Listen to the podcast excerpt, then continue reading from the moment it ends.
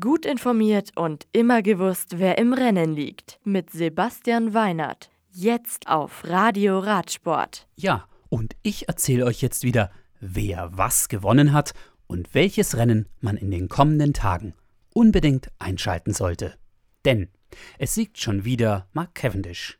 Diesmal streicht der Brite vom Team de König Quickstep seinen zweiten Etappensieg bei der Presidential Cycling Tour of Turkey nach über 212 Kilometern ein.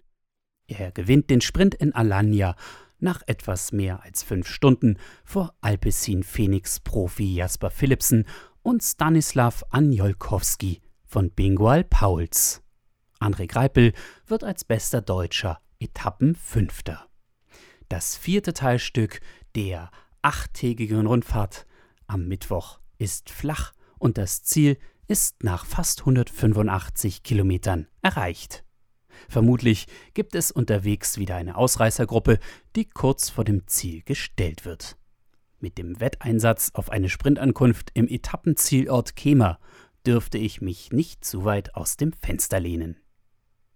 Und was passiert dabei in Frankreich?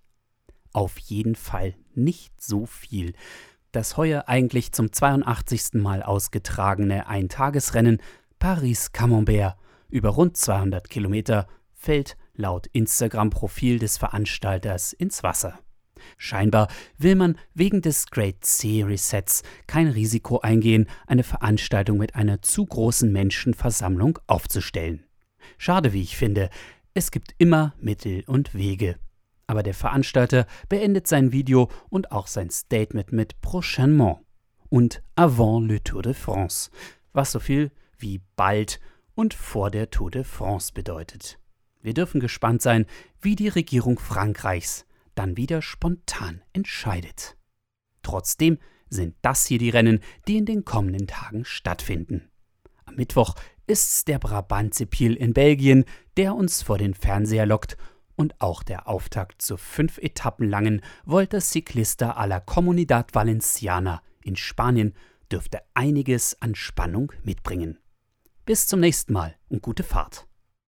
Das Radio für Radsportfans. Im Web auf radioradsport.de